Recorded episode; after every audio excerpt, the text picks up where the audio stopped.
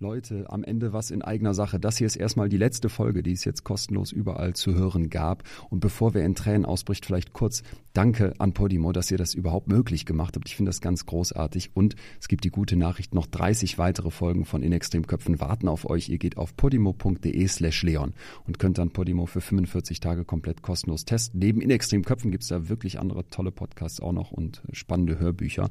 Und abgesehen davon bin ich ja jetzt ähm, die letzten Shows auf Tour. Da gibt's fast keine Tickets mehr, aber es wird demnächst eine neue Tour geben. Also vielleicht sehen wir uns nochmal live. Haltet Augen und Ohren offen.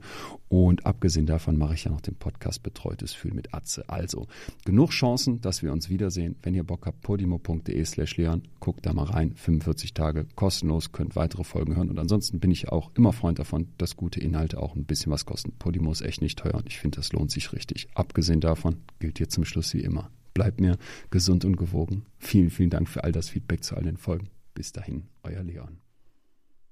Und damit bricht dieses ganze Konstrukt der Zeugen Jehovas, die komplette Ideologie bricht nur damit zusammen. Also wenn du das einem Zeugen Jehovas erklären kannst und er das versteht, dann ist er eigentlich so gut wie raus. Ich sage immer so gerne, du brauchst eigentlich nur eine halbe Stunde, um zu erkennen, dass die Zeugen Jehovas nicht richtig ist, wenn du dich darauf einlässt. Herzlich willkommen zur neuen Folge von In extremen Köpfen. Ich bin Leon Winscheid, Psychologe und Autor und ich treffe in diesem Podcast Menschen, die im Extrembereich der Psyche leben. Mir geht es darum, meine Gäste zu verstehen und vor allem möchte ich von ihnen und ihren Geschichten lernen. Jenseits der Norm sind die Kontraste schärfer. Hier erkennt man plötzlich Muster, die vorher verschwommen waren. Im Extremen verstecken sich Antworten auf Fragen, die man sich schon lange stellt oder noch nie getraut hat zu stellen. Und so bekommt man oft ganz unerwartete Impulse für die eigene Psyche. Heute spreche ich mit Oliver Wolschke. Olli war drei Jahrzehnte lang Teil der Zeugen Jehovas. Die Zeugen Jehovas wirken von außen vielleicht ganz harmlos mit ihren Heftchen, dem Wachturm in der Fußgängerzone oder wenn sie bei uns an der Tür klingeln. Rund 160.000 Menschen gehören in Deutschland den Zeugen Jehovas aktiv an. Hinter der Fassade dieser vermeintlich harmlosen Organisation steckt in Wirklichkeit eine psychologisch perfektionierte Masche, eine perfide Methode, die Methode der Zeugen Jehovas. Genau da rein wird uns Oliver heute mitnehmen mit seinem Insiderbericht. Er zeigt uns die Welt einer Sekte, in die er selbst als Kind gezogen wird. Wie funktioniert das System dieser Glaubensgemeinschaft wirklich? Warum lehnen die Zeugen Jehovas Bluttransfusionen selbst für ihre Kinder ab und würden lieber sterben, als sich so helfen zu lassen? Wen zieht so eine Gemeinschaft an und wie funktionieren die geheimen Machtstrukturen im Hintergrund? Und vor allem, kommt man wieder raus? Oder hält einen die Gehirnwäsche für immer drin? Olli kennt die Antworten auf all diese Fragen, weil er es selbst erlebt, weil er es selbst durchlebt hat. Er wird versuchen auszubrechen und schafft es. Doch die Ketten in seinem Kopf sind so stark, dass Olli zurückkehrt. Erstmal. Erst viel später, mit 30 Jahren, wird Olli dann wirklich aufwachen, wie er das nennt. Mit der Szene starten wir gleich und austreten. Wir werden von einem psychischen Kampf hören, der mit Ollis Erwachen beginnt. Und in dieser Folge geht es natürlich einerseits um eine Sekte, die zum Teil perfide Methoden ausnutzt, um Menschen an sich zu binden. Ich habe aus diesem Gespräch aber auch noch etwas ganz anderes mitnehmen können, und zwar etwas über toxische Beziehungen. Warum binden wir uns an Menschen, die uns nicht gut tun? Warum schaffen wir es nicht, dann Schluss zu machen oder den Kontakt abzubrechen, wenn wir schon lange wissen, dass uns die Beziehung eigentlich schadet? Auch auf diese Fragen werden wir heute verblüffende Antworten hören, mit denen wir so vielleicht noch gar nicht gerechnet hätten. Jetzt aber erstmal voll ins Leben eines Zeugen Jehovas. Erst wenn wir aufwachen, fällt uns auf, dass irgendetwas seltsam war. Olli, dieses Zitat aus dem Film Inception kommt in deinem Buch vor und es, es scheint so ganz viel zusammenzufassen in deiner Geschichte. Kannst du mal beschreiben, wie das für dich ist, aufzuwachen als Zeuge Jehovas? Was bedeutet das da, wach werden für dich? Ja, na, ich bin mit äh, Anfang 30 in Anführungsstrichen aufgewacht. Da hat man ja schon eine ganze Menge Lebenszeit hinter sich gebracht, auch sehr, sehr viel investiert in das, woran man geglaubt hat. Und ja, die Zukunft war eigentlich komplett vorgeschrieben und geplant. Und in dem Moment, wo du aufwachst, merkst du, das Leben, was du gelebt hast, das war irgendwo zu einem gewissen Teil, ja, nicht real, nicht echt. Und die Zukunft, die eben vor dir liegt, die ist halt ähm, ja auch nicht real, so wie du es halt über Jahrzehnte geglaubt hast. Und das ist halt einfach ein ja, sehr krasser Zustand. Ich bezeichne das auch in meinem Buch als kognitive Dissonanz in dem Moment, wo ich aufgewacht bin. Weil dann, wenn, wenn du aufwachst, bist du ja noch nicht raus bei den Zeugen. Na, du hast noch erst alles vor dir, mental gesehen. Und ja, hast eine ganze Menge Arbeit vor dir und musst sehr, sehr viel sortieren in deinem Kopf. Kognitive Dissonanz bedeutet ja, die Vorstellung von dem, wie ich irgendwie was haben möchte, wie ich mich haben möchte, ist anders als mein Verhalten, meine Realität. Da ist Richtig. etwas dissonant, passt nicht zusammen. Wie äußert sich das denn bei dir? Ist ja, ist ja ein eigentlich sehr spannender Begriff für diese, für diesen Zustand. Naja, ich hatte halt ein Weltbild, das wurde gefestigt über ja fast drei Jahrzehnte. Und ja, ich habe das natürlich auch damals an meine Kinder so weitergegeben, weil ich davon einfach komplett überzeugt war. Und in dem Moment, wo man aufwacht, ja, da merkst du, okay, das kann sein, also bist ja noch nicht sicher, ne? Das kann sein, dass es hier erstmal, ja, dass es das erstmal war mit deinem Leben, wie, wie du es bisher geführt hast. Dir fehlt halt aber trotzdem diese Sicherheit, dass das, was du, was du jetzt meinst, was real ist, auch tatsächlich so ist. Und da kämpfst du halt sehr, sehr extrem in deinem Kopf. Du konntest ja, oder beziehungsweise ich konnte damals mit niemandem darüber reden. Ne? Das macht man ja erst, oder das macht, wollte ich erst machen in dem Moment, wo ich mir sicher war, ich will da raus. Weil wenn du mit jemandem redest, gehen ja sehr, sehr viele Prozesse innerhalb dieser Organisation los. Ähm, selbst wenn das deine eigene Frau ist oder dein bester Freund. Also musste ich es mit mir selbst ausmachen. Und da, das war halt dieser Kampf, bleibe ich drin, versuche ich mir wieder selbst einzureden, mir selbst zu beweisen, das, was ich Jahrzehnte gemacht habe, war richtig. Oder das, was ich jetzt gelernt habe, was ich recherchiert habe, wo ich meinte, das ist wahrscheinlich eher die Realität. Ähm, und da muss ich hin. Also ich habe sehr, sehr viel abgewegt im Kopf. Das finde ich macht gerade direkt was mit einem, wenn man dir da zuhört. Diese Überlegung, ich habe jetzt jahrelang an etwas geglaubt, das war so meine Überzeugung. Und jetzt langsam spüre ich, kommt so langsam zu mir durch, dass das nicht stimmt, so dieser Aufwachmoment. Deswegen ist das Bild auch echt griffig, dass man da morgens so liegt und man ist vielleicht in so einem Döse-Dämmer-Zustand und muss sich jetzt hinterfragen, kann ich das wirklich hinter mir lassen und das mit sich ganz alleine ausmachen? Das stelle ich mir sehr, sehr krass vor. Ja, das war es auch. Also vor allem, ich war ja nicht alleine, ich war ja nicht für mich verantwortlich. Ne? Ich hatte, ich, ich hatte zwei Kinder oder ich habe zwei Kinder, die ich darin aufgezogen habe. Dann meine Ehefrau. Ich treffe dann so eine Entscheidung nicht nur für mich, sondern wenn ich diese Entscheidung treffe, dann hat das, und das war mir damals bewusst, sehr, sehr viele oder, oder eine sehr große Auswirkung auch auf meine Familie ne, auch was mein Freundeskreis betraf. Also ich wusste, wenn ich in diese Richtung gehe und die voll durchziehe, kann es sein, ja, dass sehr, sehr schwierig wird mit der Kindererziehung, dass es schwer wird im, äh, in der äh, Beziehung mit meiner Frau und ja, dass ich natürlich auf einen Schlag alle meine Freunde verliere. Ähm, und das äh, kommt ja auch noch mit rein in diesen ganzen Gedankengängen. Also es ist ja nicht nur so, dass du einfach deine Religion verlässt, dein Glauben, du wirst jetzt Atheist oder gehst in irgendeine andere Richtung, sondern das hat halt ja eine Auswirkung auf dein gesamtes Leben. Ich kenne auch Freunde, die auch bei den Zeugen waren, die waren auch beruflich sehr, sehr integriert in das ganze Thema. Die mussten sich dann auch beruflich neu orientieren. Also wenn sie halt äh, mit einem Zeugen zusammenarbeiten, ja, also es kann dein ganzes Leben auf den Kopf stellen. Und dann musst du dir in dem Moment sicher sein. Und bis dahin ist es noch ein weiter Weg. Ja, das glaube ich. So diese Sicherheit, auch überhaupt solche krassen Entscheidungen im Leben zu treffen, das ist ja für ganz viele schon in kleineren Bereichen die Hölle. Du musst das jetzt im ganz Großen machen, um zu verstehen, was das heißt und was das einem auch abverlangt, würde ich gern genauer verstehen, was es heißt, Zeuge Jehova zu sein. Also, du sagst zum Beispiel, dass die Zeugen Jehovas keine Sekte sind. Warum nicht? Ich nutze ab und zu tatsächlich auch den Begriff Sekte, weil damit ist es am schnellsten erklärt, um was es sich bei den Zeugen Jehovas handelt. Ich benutze diesen Begriff nur ungerne, wenn ich beispielsweise in meinem Blog über die Zeugen Jehovas schreibe, den ja auch viele aktive Zeugen Jehovas lesen. Oder in meinem Buch verwende ich den Begriff auch nicht, weil er halt ja erstmal sehr wertend ist. Ne? Und er löst halt sofort Gedankenstopp bei einem äh, Zeugen Jehovas aus. Ne? Damit äh, zieht er sich sofort zurück und weiß, in welche Richtung das hier geht. Äh, derjenige schreibt, Zeugen Jehovas sind eine Sekte, dann befasse ich mich damit nicht und mache sofort dicht. Ich will ja die Leute oder die, die ich dazu bewegen will, sich kritisch auch mal mit ihrer Religion auseinandersetzen, da will ich keinen Gedankenstopp auslösen. Ah ja. Und deswegen verwende ich dieses Wort nicht und nutze eher Begriffe wie Kult oder destruktive Gemeinschaft, weil Sekte ist halt sofort auf Angriff. Destruktive Gemeinschaft klingt jetzt auch nicht wirklich positiv. Ja, aber im Grunde weiß ein Zeuge Jehovas jetzt in der Regel nicht so viel damit anzufangen, was ich damit meine. Okay, als Außenstehender hat man sofort jetzt hier gerade, wenn man die zuhört, den Eindruck, du sagst eigentlich, würdest du schon Sekte sagen und destruktive Gemeinschaft ist dann dein Synonym dafür, dass du da ein sehr negatives Bild von hast. Kannst du mal beschreiben, du bist da ja auch reingekommen und warst Jahrzehnte da drin. Ja. Was ist denn aber das vermeintlich Positiv, womit die Zeugen Jehovas auftreten? Woran glauben die? Was ist deren Weltbild? Und was heißt das, ein Zeuge Jehovas zu sein? Ja.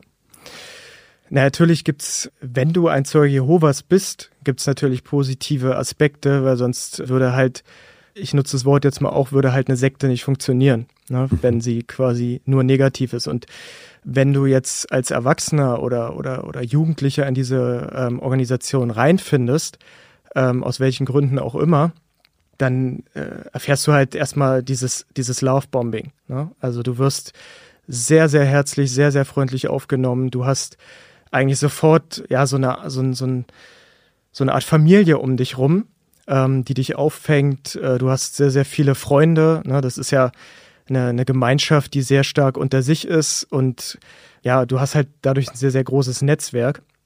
Ja, so, so kann man halt reinfinden, so wird man aufgenommen und ja, du erfährst natürlich sehr, sehr viele positive Sachen. Also gerade mhm. wenn du, wenn du in einer sehr, sehr schwierigen Lebenslage bist, das ist ja oft der Punkt, warum Menschen von außerhalb in so eine Organisation, in so einen Kult hineinfinden.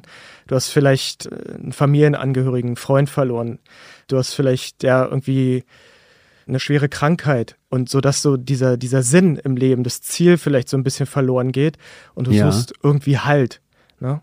Also meine Mutter beispielsweise damals, das beschreibe ich auch in meinem Buch, die hat eine Trennung hinter sich gehabt, eine Scheidung von meinem Vater, ist dann in einen komplett anderen Bezirk innerhalb Berlins umgezogen, hatte da erstmal überhaupt keine Freunde, ja, und war halt so ein bisschen verloren. Ne? Okay. Und in dem Moment kamen die Zeugen Jehovas an ihre Tür zwei Frauen, die sie sofort quasi als Freundinnen hatte, hatte, die sie jede Woche besucht haben und ihnen ihr quasi erzählt haben, dass dieses Leben, was wir jetzt führen, eben nicht alles ist, sondern dass es eben einen Gott gibt, der eben was geplant hat, nämlich ja, ein, ewiges Leben hier auf der Erde. Und das ist letztendlich auch der Punkt, woran Zeugen Jehovas glauben, der Zentrale, dass Gott in naher Zukunft, also darum geht's immer, ist alles unmittelbar bevorstehend, eingreift auf der Erde, quasi die bösen Menschen, also so wie sie, wie die Zeugen Jehovas sie betiteln, die eben nicht an, an das glauben, was die Zeugen Jehovas glauben, vernichtet.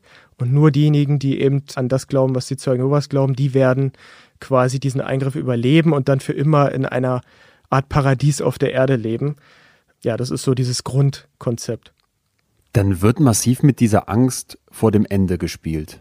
Das ist ein ganz, ganz wichtiger Bestandteil, was letztendlich so diese negativen Aspekte betrifft, also was letztendlich so ein Kult ausmacht. Angst ist ja. eigentlich mit das Mittel, womit die da eigentlich innerhalb dieser Organisation gehalten werden. Wie das genau funktioniert, musst du mir gleich noch unbedingt beschreiben. Aber erstmal dieser Alltag als Zeuge Jehovas. Was sind so die absurdesten Praktiken? Was sind die krassesten, vielleicht auch einschränkenden Dinge, die man sich da auferlegt? Ja. Also zunächst muss man sagen, wenn du einen Zeugen Jehovas triffst in deinem, weiß ich nicht, in, in deinem Arbeitsumfeld oder in deiner Nachbarschaft, würdest du es erstmal auf den ersten Blick gar nicht merken. Also es sind völlig normale Menschen, mit denen du ja Spaß haben kannst, mit denen du sehr, sehr gute und tiefgründige Gespräche führen kannst, die du vielleicht auch auf dem Spielplatz triffst und die mit ihren Kindern spielen und äh, die einfach gute Laune verbreiten. Also du merkst es erstmal auf den ersten Blick überhaupt nicht. Ja, was, was, was natürlich absurd ist, ist, gerade wenn du als Teenager in so einem Kult wie, wie, die, wie die Zeugen Jehovas aufwächst, dann wird's halt schwierig, wenn du eben in, in die Pubertät kommst, dich eben für deine Sexualität entdeckst, weil die darf eben nicht außerhalb der Ehe ausgelebt werden. Und dann fangen quasi die Probleme an. So fing das halt damals auch bei mir an. Ne? Was ist dann das, das größte Problem, vor dem man dann so steht? Na, mit eins der größten Probleme ist, dass du ja dich nicht selbst bespaßen kannst. Also dir quasi, dass du eben äh, Masturbation ist halt beispielsweise verboten oder wird halt als unrein dargestellt. Das ist halt für, einen für einen jungen Menschen halt ja eine Herausforderung. Sag, das wird, das würde mich interessieren nochmal, wenn, weil dieser Drang, der dann ja irgendwann entsteht, den wahrscheinlich jeder spürt, den dann in dem jungen Kopf zu unterdrücken ja. oder dem zu zeigen, das darfst du jetzt nicht. Wie, wie schaffe ich das? Ja. Ich habe es nicht geschafft, ne? Aber ich kenne tatsächlich auch durch ein anderes Buch vom Aussteiger, der hat es tatsächlich über sehr, sehr viele Jahre geschafft und hat auch in seinem Buch ganz lustig beschrieben, dass er da unten Probleme hatte. Und dann ist er mit seiner Mutter zum Arzt und der Arzt meinte, sie müssen halt einfach mal ihre fünf Finger anlegen, dann gehen die Probleme weg. Und da sieht man schon, wie krass das halt äh, Einfluss nimmt auf das Heranwachsen ne? eines, ja. eines jungen Menschen. Und aber selbst wenn du trotzdem daran Spaß hast, sage ich mal, es begleiten dich halt immer Ängste. Also du fühlst dich halt einfach immer wieder schlecht, ne?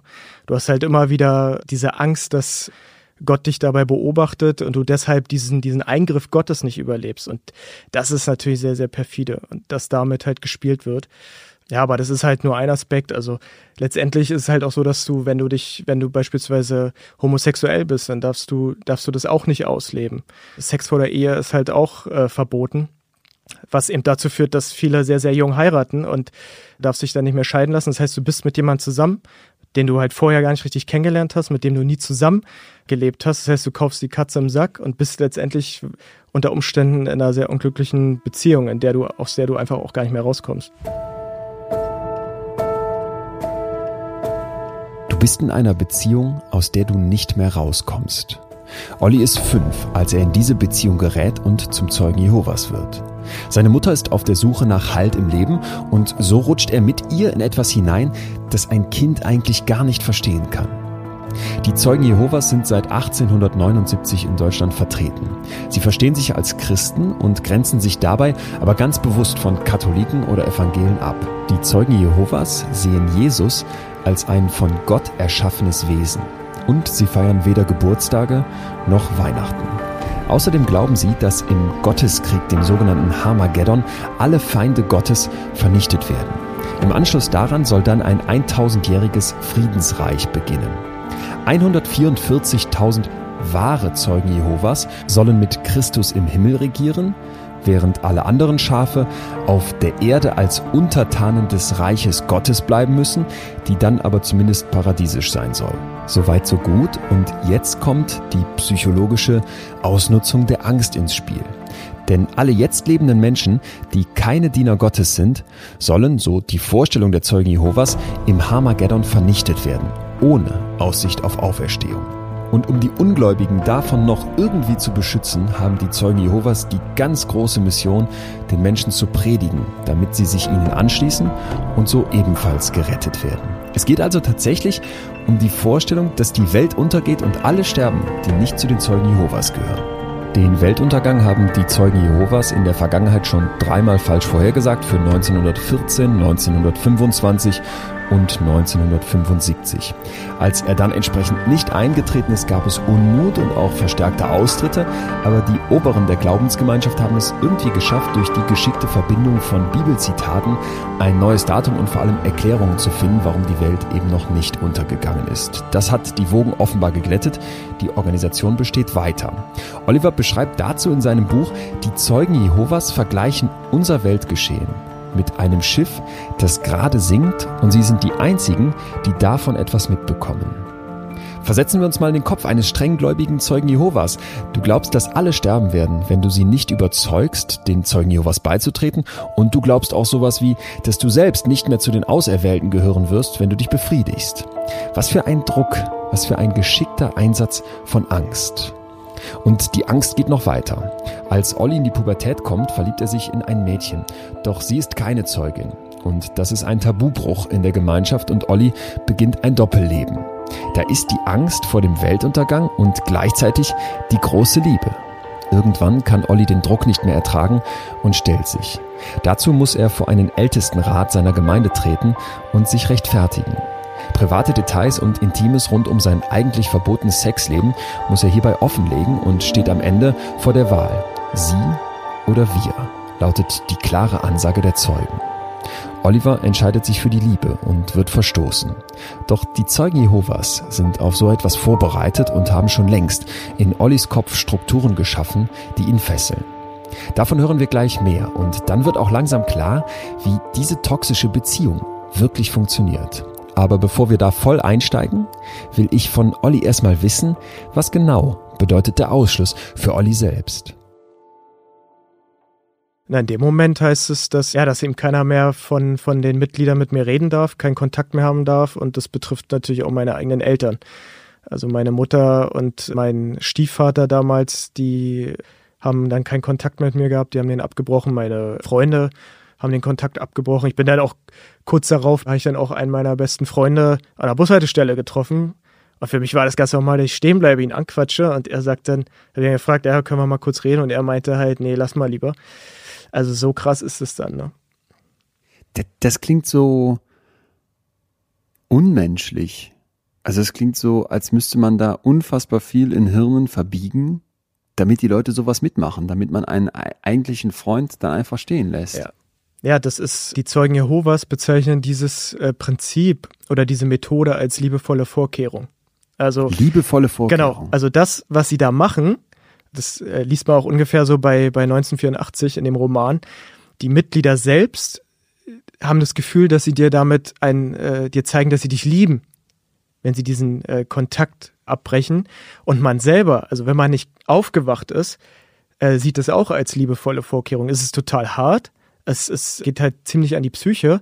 Aber wenn du mental nicht raus bist aus dieser Ideologie, du glaubst ja trotzdem noch dran. Ich habe ja trotzdem noch dran geglaubt. Ich war nur ausgeschlossen. Also habe ich das als richtig empfunden, was die dort machen. Und habe auch, als ich dann zwei Jahre später wieder aufgenommen worden bin, habe dann auch auf großen Kongressen vor, vor Tausenden von Leuten, da wurde ich dann auch interviewt, habe ich halt auch gesagt, dass ich dafür dankbar war, dass man das mit mir gemacht hat, weil mir das geholfen hat, wieder zurückzukommen. Also so krass ist das in dem Kopf verankert.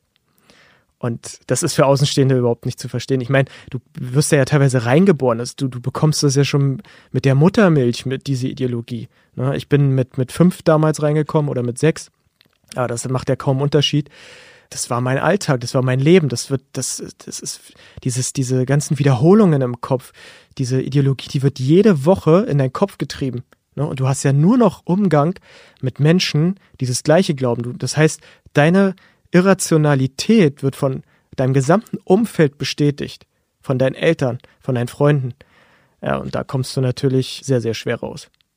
Du hast gerade schon beschrieben, dass das bei dir so mit fünf, sechs losging. Was war denn vorher? Ja, vorher, also ich bin 1985 in Berlin-Friedrichshain geboren worden und habe zusammen mit meiner Familie gelebt. Meine Eltern waren verheiratet, mein Papa, meine Mutter. Ja, und bin eigentlich ganz normal aufgewachsen. Also wir haben äh, Feste gefeiert, die ich halt später nicht mehr gefeiert habe. Zum Beispiel? Ja, Weihnachten, äh, ah, ja. Geburtstag, Ostern, Silvester. Das sind halt so diese Kindheitserinnerungen. Wieso, ganz kurz, wieso feiern die Zeugen Jehovas kein Weihnachten? Das ist doch hochchristlich. Das ist eines der wichtigsten Feste. Ja, also für mich heute, ich habe mich ja damit mit der Thematik sehr stark auseinandergesetzt ähm, ist es so, dass sie sich damals, das, das rührt ja aus den 1930er Jahren, wo das Weihnachtsfest quasi verboten worden ist bei den Zeugen Jehovas, da wollten sie sich meiner Ansicht nach sehr, sehr stark von den adventistischen Strömungen distanzieren, die es damals gab. Da sind ja sehr, sehr viele entstanden und vor allem halt auch von der, von der katholischen Kirche. Ne? Und da wollten sie halt einfach anders sein. Und da sind halt viele äh, Kuriositäten entstanden, wie beispielsweise, dass, dass Männer kein Bart tragen dürfen, dass sie sich vom Kreuz abgewandt haben, an dem Jesus angeblich gestorben sei. Und das ist mit Weihnachtsfest genauso gewesen. Und begründen tut man das, dass Jesus halt nicht im Dezember geboren worden ist. Ja, dass es halt letztendlich auch äh, so einen heidnischen Ursprung hatte, damals mit, mhm. mit der Sonnenwende und äh, solche Dinge. Und also begründen es die Zeugen heute selber. Aber für mich klingt es eher danach, dass man sich halt einfach ja so ein bisschen, ja, wie gesagt, von anderen Religionen distanzieren möchte. Ja, verstehe ich. Jetzt ist für euch erstmal alles normal. Weihnachten gibt's, deine Eltern machen, was machen die beruflich? Mein Vater arbeitete für einen äh, Wäschereidienst und meine Mutter war Kellnerin. So, und wie kommt jetzt diese, dieser Kult, um es mal so zu nennen, diese destruktive Gruppierung in euer Leben? Die kam tatsächlich schon relativ früh in mein Leben. Das war mir nur damals noch nicht bewusst als Vier-, Fünfjähriger. Äh, mein Vater hat tatsächlich die Zeugen Jehovas damals auch in der DDR, da waren sie ja verboten, reingelassen in die Wohnung weil er sich halt ja gerne auch mit anderen Dingen äh, auseinandersetzt, so ein bisschen um seinen Horizont zu erweitern, aber hat es halt nie ernst genommen. Aber hat sich mit denen eben unterhalten, hat halt auch deren Zeitschriften, also ganz berühmt Wachturm und Erwachet, entgegengenommen und gelesen. Und meine Mutter wollte davon eigentlich immer nie irgendwas wissen, obwohl er ihr das angeboten hat. Ja, und dann haben sich meine Eltern, da war ich glaube ich fünf, getrennt. Ja, wie ich vorhin schon erzählte, nach der Trennung äh, bin ich halt mit meiner Mutter in einen anderen Bezirk nach Steglitz gezogen. Und da kamen dann halt die Zeugen Jehovas in Form von zwei Damen in unser Leben, die dann ab da an regelmäßig jede Woche uns besucht haben. Wie fängt das denn an? Also die klingeln dann einfach so, wie das wahrscheinlich fast jeder schon mal erlebt hat, dass dann plötzlich zwei so bisschen schick, aber nicht ganz schick gemachte Person vor der Tür stehen, eher so ein bisschen komisches Schick. Und ähm, ja, ich finde, ich finde, man, man denkt immer so, der Anzug sitzt nicht ganz und die Krawatte ist irgendwie zu breit, nicht mehr modisch und, und irgendwie haben die einen komischen Haarschnitt. So, die stehen dann da vor der Tür, klingeln und dann macht ja wahrscheinlich in 99 Prozent der Fälle jemand, der die Tür aufmacht, sie sofort wieder zu. Ja, so habe ich es auch erlebt, ja. Das war die Regel. Entweder nicht auf oder sofort zu. Man konnte nicht mal seine Einleitung zu Ende bringen die haben halt meine Mutter damals mit einer Einleitung quasi ja, eingefangen, die für sie extrem interessant war. Ne? Und ging's ging's äh, um das Universum und weil sie sich darüber sehr, sehr viele Gedanken gemacht hat, warum ist das alles so und es ist alles durch Zufall entstanden und das war halt genau der Punkt, mit dem diese Damen sie angesprochen haben. Ähm, das war für sie natürlich auch wieder so ein Zeichen, ne? also magisches Denken.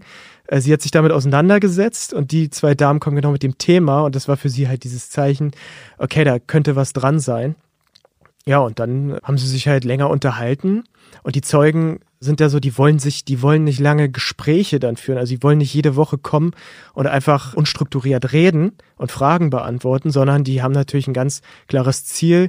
Die wollen eine Publikation, ein Buch von vorne bis hinten durchgehen. Ne? Alle Kapitel, das äh, ja. Äh, wird eben in Frage-Antwort durchgeführt. Also man, man liest halt einen Absatz und zu jedem Absatz gibt es eine Frage. Und derjenige, also in dem Fall meine Mutter, muss dann halt diese Frage beantworten. Ja, das ist eine unglaublich raffinierte Methodik, weil sich zunehmend zeigt, dass man Leute vor allem dann überzeugt, wenn man nicht einfach eine Meinung hinstellt, sondern wenn man mit Fragen arbeitet. Richtig. Du nickst sofort und hast ja gerade eben auch schon, wenn ich es richtig verstanden habe, durchblicken lassen, dass du selber diese Art von Gesprächen später dann als Zeuge Jehovas führst. Kannst du das mal aus der anderen Sichtweise dann beschreiben, wenn du derjenige bist, der in diesem merkwürdigen Anzug vor der Tür steht und jetzt gleich da seine Einleitung abfeuert, um jemanden zu missionieren? Ja, da wird natürlich auch nichts dem Zufall überlassen. Einleitungen werden jeden Monat von der Organisation vorgegeben. Man kann sich natürlich auch selbst Einleitungen einfallen lassen. Und da wird sehr, sehr viel rumprobiert, ne? Mit sehr, sehr kurzen Einleitungen, weil klar, hier in Berlin kommst du halt mit einer Einleitung, die über 30 Sekunden geht, kommst du halt nicht weit. Also probiert man das halt sehr, sehr kurz oder auch mal überraschend oder man fängt mit einer aktuellen äh, Nachrichtenlage an, ne, die viele interessiert. Zum Beispiel? Hm, na, zum Beispiel, also aktuell würde ich es als Zeuge so machen. Momentan machen sich halt viele Menschen Gedanken, wo soll das mal hinführen mit dieser Pandemie? Und wussten sie eigentlich, dass Jesus schon in der Bibel davon sprach, dass genau sowas auf uns zukommt? Ah ja. Ne, und, und auf irgendwas Bedeutendes hinweist. Und wenn Sie wollen, zeige ich Ihnen das mal anhand der Bibel. Das wäre sowas, womit die Zeugen aktuell an die Tür kommen würden, wenn sie denn dürften. 15 Sekunden dann. Genau. Ne? Und da springen natürlich viele drauf an weil äh, viele beschäftigt es, viele sind mürbe davon und ja, freuen sich natürlich, wenn sie darüber irgendwie ihre, selbst auch ihre Meinung zum Besten geben, sich mal mit anderen unterhalten können. Ja, super spannend, weil du uns ja wirklich beide Perspektiven geben kannst. Einmal, wie es euch selber passiert ist, wie es dann vor allem deiner Mutter passiert ist und gleichzeitig, wie du es dann auch selber machst. Nochmal zu deiner Mutter zurück. Jetzt hat sie da den, den, den Fuß in der Tür ermöglicht. Die sind reingekommen, fangen an, mit ihr dieses Buch durchzugehen, diese Fragen durchzuspielen. Wie lange dauert das jetzt von da an, bis man dann wirklich so voll in den Fängen der Spinne ist? Ja, das so ein Buch sollte in der Regel in sechs Monaten durch sein. Also das empfiehlt die Organisation. Sechs Monate lang kommen die dann immer wieder zu dir nach Hause und machen dieses Frage-Antwort-Spiel. Genau. Ne? Und da bin ich noch kein Mitglied. Also da habe ich noch nichts unterschrieben, noch nichts bezahlt. Nein, überhaupt nicht. Krass damit stellen sich die Zeugen ja auch so vor an der Tür, dass es halt ganz zwanglos ist, ganz mhm. unverbindlich und dass sie halt einfach nur kommen, um jemanden quasi zu helfen, ihre Bibel besser kennenzulernen. Ne? Das ist ah, ja. der, der Grundtenor, sage ich mal, womit äh, man als Zeuge Jehovas an die Tür geht. Aber in erster Linie geht es darum, quasi Zeugen Jehovas zu gewinnen, ne, neue Mitglieder zu gewinnen. Aber auch nicht, um die Organisation größer werden zu lassen, sondern die Motivation für einen Zeugen ist halt, damit alle Menschen die Chance haben, diesen Eingriff Gottes, der ja bald bevorsteht, zu überleben. Ne? Also es ist so eine Art Rettungsmission. Ach so, wenn du vor der Tür stehst, kriegst du da kein Geld für, du kriegst keine Bonuspunkte, sondern das ist für dich wirklich ein innerer Antrieb zu sagen, ich will hier andere retten. Äh, teils, teils. Es gibt noch einen anderen Aspekt und da kommen wir halt wieder, was macht ein Kult aus? Ne? Kontrolle. Du berichtest da natürlich über deine, deine Aktivitäten jeden Monat an die Gemeindeführer. Und wenn das nicht so ganz hinhaut mit deinem Bericht, also so ein Bericht enthält beispielsweise die Stunden, die du im Monat an den Türen klingelst, was du alles mhm. abgibst, wie oft du Leute wieder besuchst, sogenannte Rückbesuche. Und wenn da halt die Zahlen nicht ganz so toll aussehen, dann gibt's halt Gespräche, besonders wenn du halt eine gewisse Funktion in der Organisation hattest. Also ich hatte zum Schluss, bin ich schon so, so gesehen die Karriereleiter aufgestiegen und ich hatte dann gegen Ende sehr, sehr viele Gespräche, warum denn mein Bericht nicht so gut aussieht und man müsste, man überlegt halt, mir mein Amt wegzunehmen, wenn ich das nicht hinkriege. Also es ist halt auch sehr viel Kontrolle.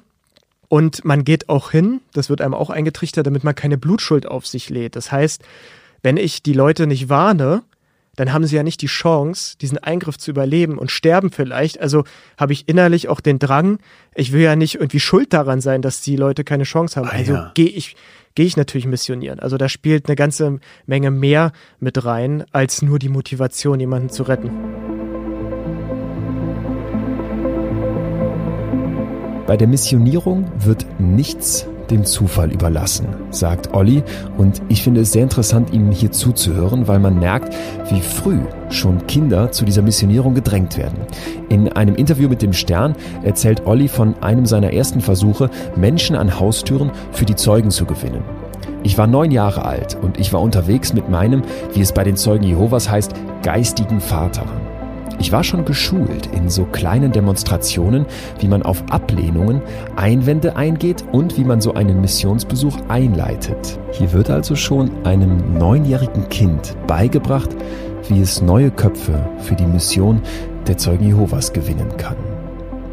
Wenn wir Olli zuhören, erkennen wir drei Zutaten, die nicht nur in Sekten eine Rolle spielen, sondern eben auch in toxischen Beziehungen. Erstens überflutende Liebe, zweitens Angst vor Bestrafung und drittens Kontrolle.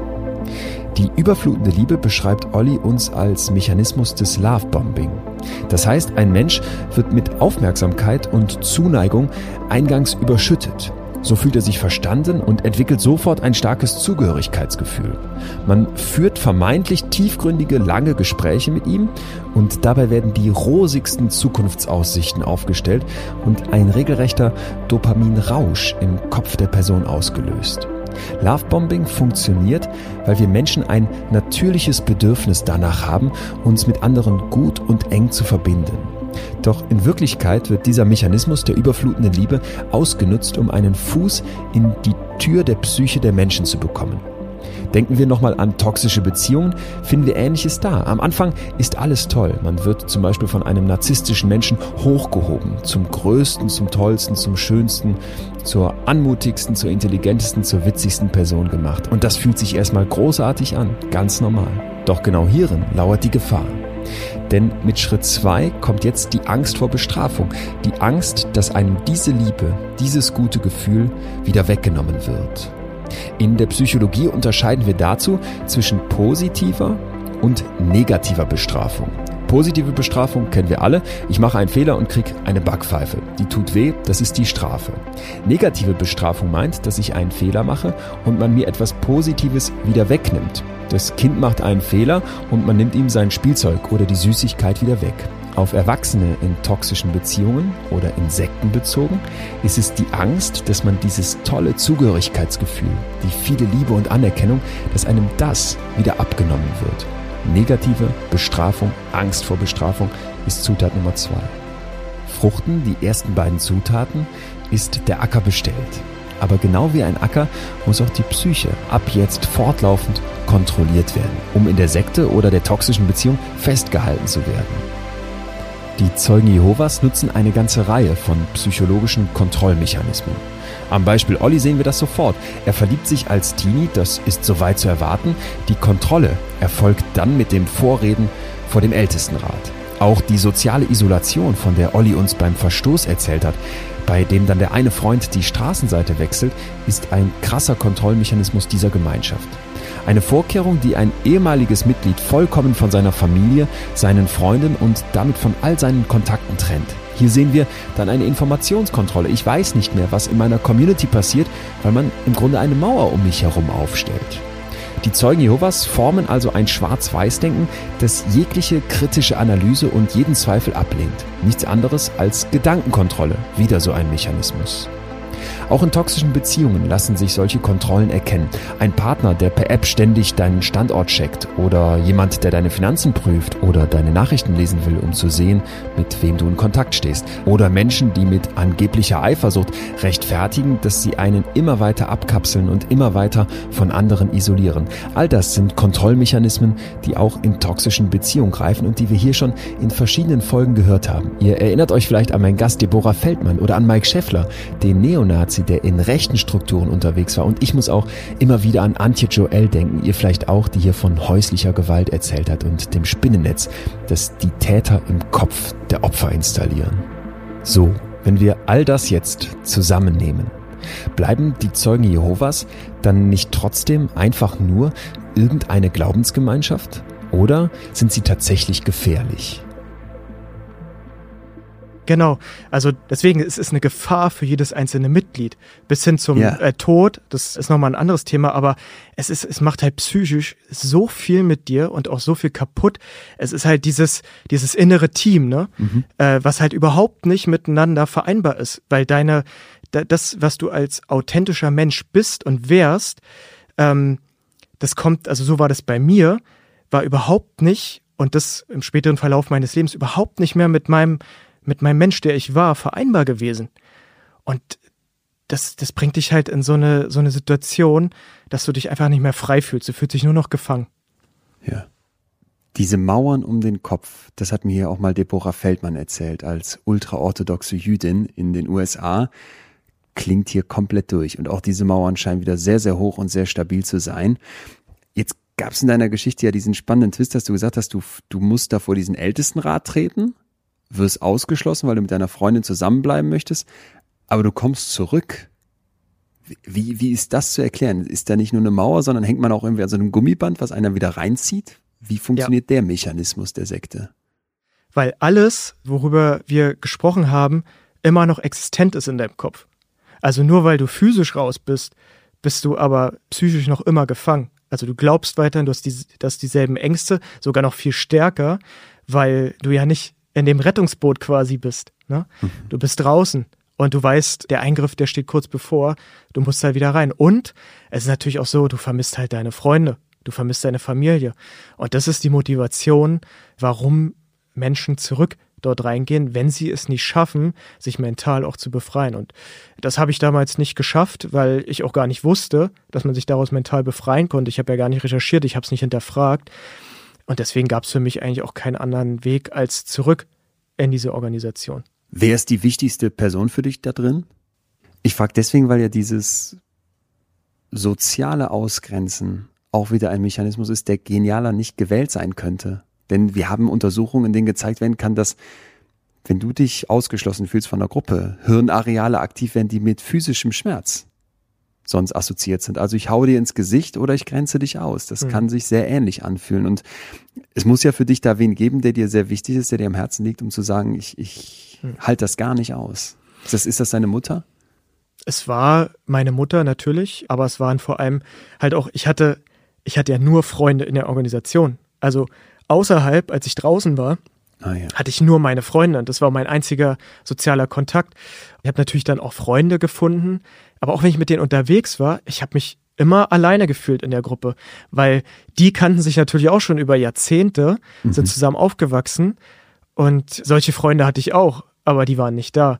Die habe ich natürlich extrem vermisst, ne, mit dem ich ja teilweise groß geworden, habe total viel schön, viele schöne Erinnerungen gehabt. Ja, das spielte natürlich da alles mit rein.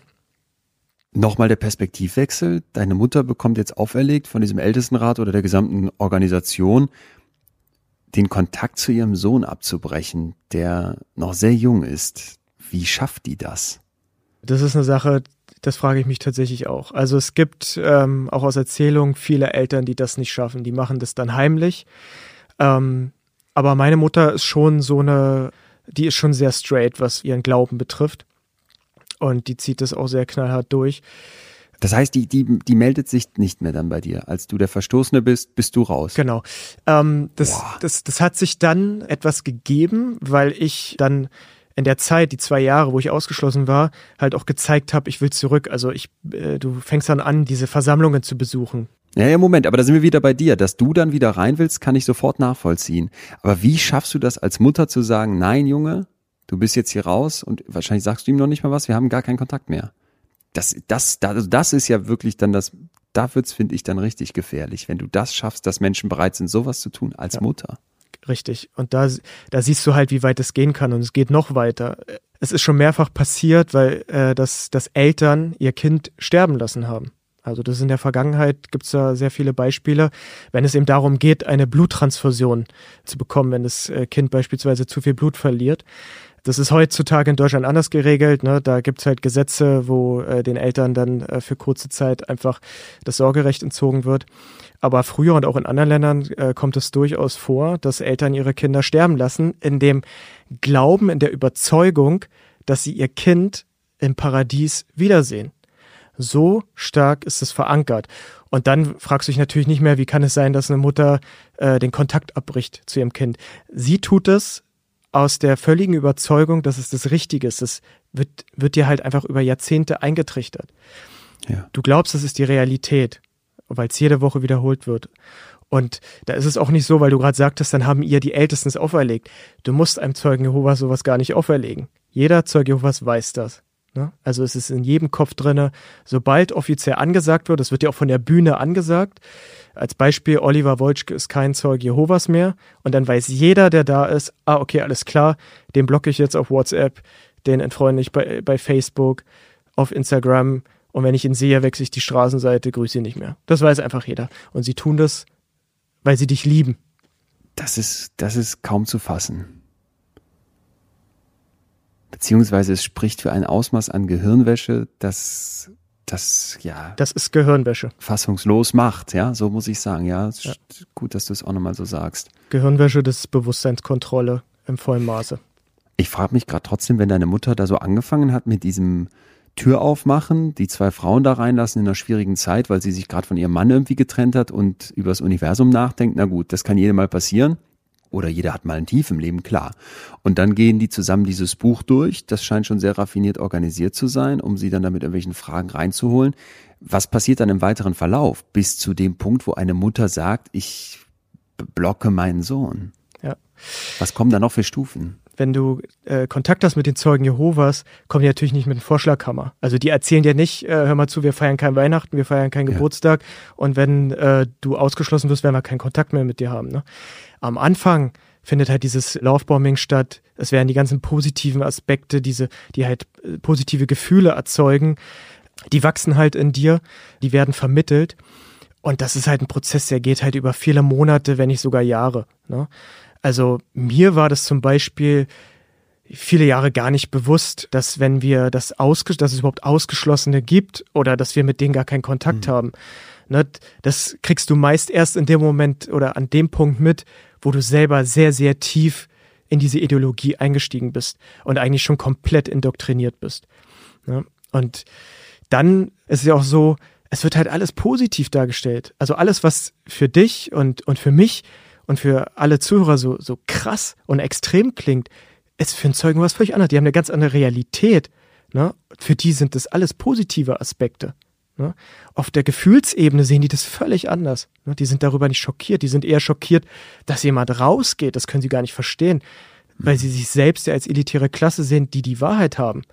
Und dass jemand wie, wie ich beispielsweise, der wirklich endgültig rausgeht, darüber auch noch ein Buch schreibt, das ist für einen Zeugen was völlig verrückt. Also eine gute Freundin von, von, von meiner Frau damals, die hat damals, die hat, als wir dann 2017 äh, endgültig raus sind, die hat gedacht, wir sind einer Gehirnwäsche unterzogen worden. Also Wahnsinn, ja. Aber es ist, aber es ist, es ist, es wird hier gerade so viel klar und das hätte ich in dieser Geschichte erstmal gar nicht erwartet. Aber ich finde, es, es löst sich gerade so viel auf. Wie sehr kann man Menschen offenbar in andere Realitäten ziehen? Ich denke gerade über VerschwörungstheoretikerInnen nach, die vielleicht sagen, ne, das ist meine Realität und wie könnt ihr das nur nicht wissen, dass Bill Gates da Chips implantieren möchte oder was auch immer, irgendwelche Leute Kinderblut trinken. Ich denke an die Reichsbürger, ich denke an, ja, an sonstige Sekten, an Religion, ich denke an Neonazis, die ich jetzt schon zum Teil hatte, für die das völlig klar war, das ist Fakt, ne? Jeder Ausländer ist schlecht. So, und ähm, je mehr man dir dazu hört und so soft die Geschichte für mich auf den ersten Blick anfing, dass ich so dachte, ach, das klingt doch alles harmlos. Und man hat doch das Gefühl, ja, wir nennen es mal nicht Sekte, sondern irgendwie anders, weil es auch in Deutschland eine anerkannte Religionsgemeinschaft ist und Co. So sehr wird jetzt klar, wie heftig das ist. Ja. Das ist ein sehr, sehr guter Punkt, weil ich sehe sehr, sehr viele Parallelen zu den Gruppen, die du gerade genannt hast, oder mhm. zu den mhm. Überzeugungen. Ne? Da spielen letztendlich sehr, sehr viele Fakten oder Methoden eine Rolle, die eben auch in einem Kult funktionieren. Ne? Das ist halt auch ein Aspekt, mit dem ich mich sehr, sehr äh, viel nach meinem Ausstieg äh, auseinandergesetzt habe. Also mit irrationalen Vorstellungen, worunter ja irgendwie ja jeder Mensch irgendwo auch mal leiden kann, dass er an irgendwas glaubt oder davon überzeugt ist, was ja. nicht der Realität entspricht. Das oder auch, dass es schlichtweg verschiedene Realitäten gibt. Ne? Ich sehe es so in meinem Leben und du siehst es anders und ja. so haben wir vielleicht plötzlich völlig ja. verschiedene Realitäten zum Thema Kindererziehung. Das kann ja sein und ist auch nicht schlicht. Ja, das sind ja nicht unterschiedliche Realitäten, das ist ja nur die Bewertung der Realität. Äh, ja und nein. Wir müssen uns ja schon klar machen, dass unser Hirn immer eine eigene maximal individuelle Realität erschafft. Wie du dieses Gespräch hier wahrnimmst, wird im Zweifel ganz anders sein, als wie ich es wahrnehme. Wir werden ja. uns aber einig sein, dass wir beide vor einem Mikrofon sitzen und nicht vor einem Blumenstrauß. Genau. Ja, da kommt es dann letztendlich auf die Definition drauf an. Ne? Also ja, ich glaube, es sind Graubereiche. Ich glaube, es ist immer so, dass du sagen kannst, ne, wenn wir jetzt sagen, ist das ein Tisch, ja oder nein, dann würden wahrscheinlich fast 100 Prozent der Leute sagen, ja, das ist ein Tisch oder eben es ist kein Tisch. Ja. Aber dann irgendwann geht's ja los. Ne? Ist zwei plus zwei vier ist auch noch klar. Aber ist die Erde eine Kugel oder ist die Erde eine Scheibe? Da fangen dann schon die Ersten an zu zweifeln, auch wenn es immer noch extrem wenige sind. Und so geht's dann schrittchenweise weiter. Ne? Gibt's Gott oder nicht? Ja, darüber können jetzt schon riesigen, darüber wurden Kriege geführt. Hm. Und du würdest keiner von beiden Seiten zugestehen, ja, das ist jetzt die absolute Realität. Ja. Äh, Finde ich super interessant. Also mein Standpunkt ist, es gibt letztendlich nur eine Realität, aber es gibt mhm. verschiedene Bewertungen der Realität. Mhm. Und deswegen finde ich es sehr, sehr wichtig und vor allem halt auch für einen Zeugen Jehovas, dass er sich ähm, den Werkzeugkasten des kritischen Denkens aneignet. Das ist für mich halt so das Wichtigste, damit man sich halt dieser Realität annähert und auch dementsprechend lebt. Ne? Also es, es gibt nichts Schlimmeres, als an irrationalen, an, an Irrationalität festzuhängen, die auch noch dein Leben beeinflusst. Ne? Als Beispiel Zeugen Jehovas. Wenn ich eine Bluttransfusion annehme, dann missfalle ich damit Gott und werde eben diesen Eingriff nicht überleben. Warum eigentlich? Was ist da die Erklärung hinter? Na, da wird halt einfach ein äh, Bibeltext genommen, wo es heißt, enthaltet euch des Blutes. Ne? Wahnsinn. Okay, ja. Ja, also muss man nicht äh, weiter ausführen, aber das ist letztendlich der Hintergrund. Aber wenn ich sie verweigere und mitunter sterbe, dann werde ich quasi im Paradies wieder aufwachen. Und das ist für ein Zeugen Jehovas absolute Realität. Es ist aber irrational. Ne? Es entspricht nicht der Realität, aber es führt dazu, dass ich letztendlich unter Umständen mein Leben verliere. Und wenn wir das jetzt beispielsweise auf, auf Corona und die Verschwörungstheorien weiterhin anwenden, ne? wenn ich beispielsweise sage, ja, so eine Maske schützt jetzt nicht oder brauche ich nicht, dann kann ich damit halt andere Menschen gefährden. Also immer dann, mhm. wenn ich an irrationalen Vorstellungen festhalte, die andere negativ beeinflussen, dann wird es halt zum Problem. Und deswegen finde ich es halt so wichtig, dass man sich wirklich, dass man kritisch bleibt, hinterfragt. Das sagen aber auch Verschwörungstheoretiker oder Gläubiger. Ich wollte es gerade sagen, du, da, da machen wir es uns zu leicht, genau. weil die Anforderung zu sagen, hey, da ist eine Maske und damit schadest du anderen, du musst das anders sehen, du musst hinterfragen. Genau wie du sagst, das würde dir die andere Seite exakt so zurückspiegeln und sagen, genau. wie kannst du nur? Ja. Und die Masken gefährden doch Leute, die nicht atmen können, weiß ich nicht, ne? Genau, da kommen wir jetzt in den Bereich Argumentationstheorie, das würde jetzt auch den Rahmen sprengen. Aber das ist halt so, ja, was ich, was ich letztendlich auch versuche in der Aufklärung durch mein Buch oder durch den Blog zweifelnden Zeugen Jehovas halt mitzugeben.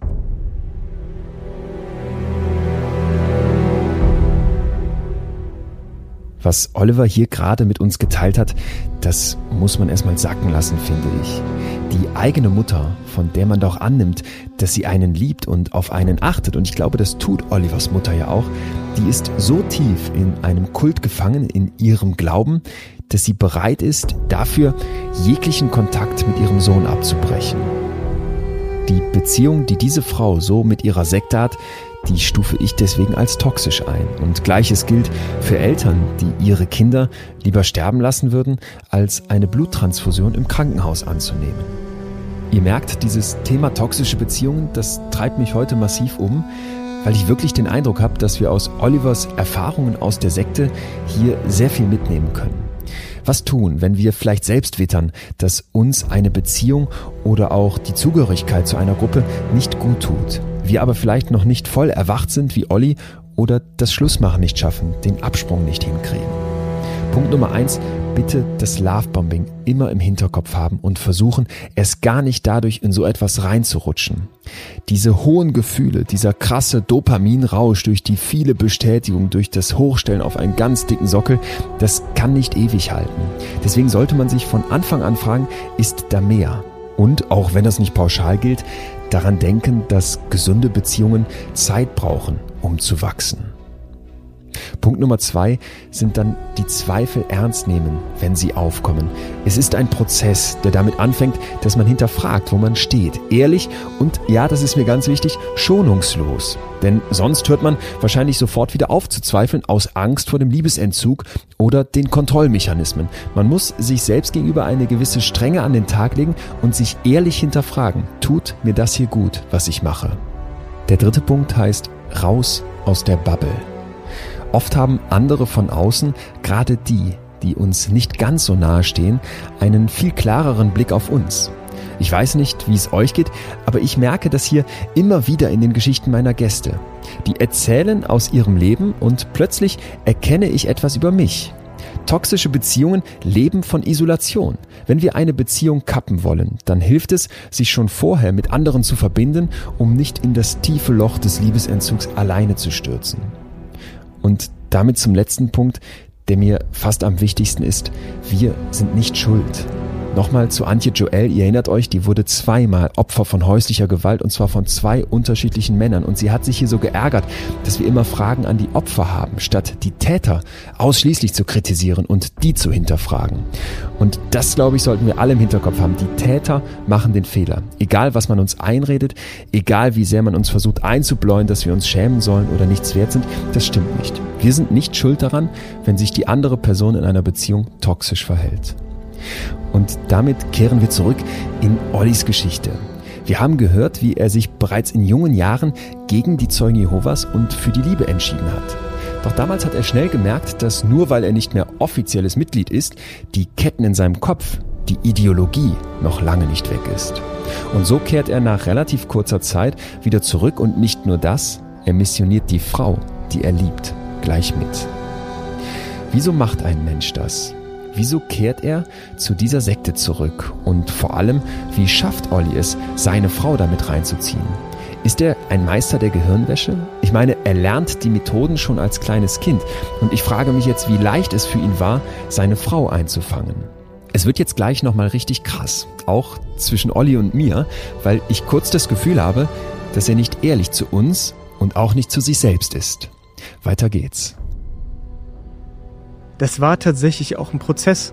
Und es war genauso, dass sie damals auch in einer sehr schwierigen Situation war. Ne? Und auch einfach empfänglich war für so etwas, für etwas Positives. Und jetzt kommst du und nutzt das aus.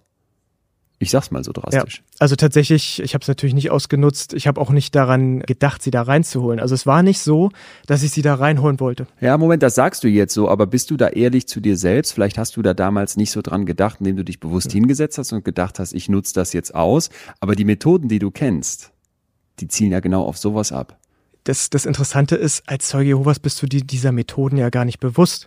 Mag sein, aber wir müssen es ja so benennen, wie es ehrlicherweise war. Ja, also es ist jetzt nicht so, dass man einen Fahrplan hat und sagt, diese Methode, die ist jetzt sehr manipulativ, darauf spreche ich die Person auf der und der Ebene an. Das ist ja nicht bewusst. Du machst es unbewusst, okay. weil du ja auch ja. so äh, geschult wirst von der Organisation. Aber bei meiner Frau war das damals so, dass sie tatsächlich einfach die Publikationen der Zeugen Jehovas bei mir in der Wohnung gefunden hat. Also ich habe ihr natürlich erzählt, sie wusste, ich war ein äh, Zeuge Jehovas, ich bin ausgeschlossen. Sie hat den ganzen Prozess ja auch miterlebt, auch wie krass das ist mit dem Ausschluss.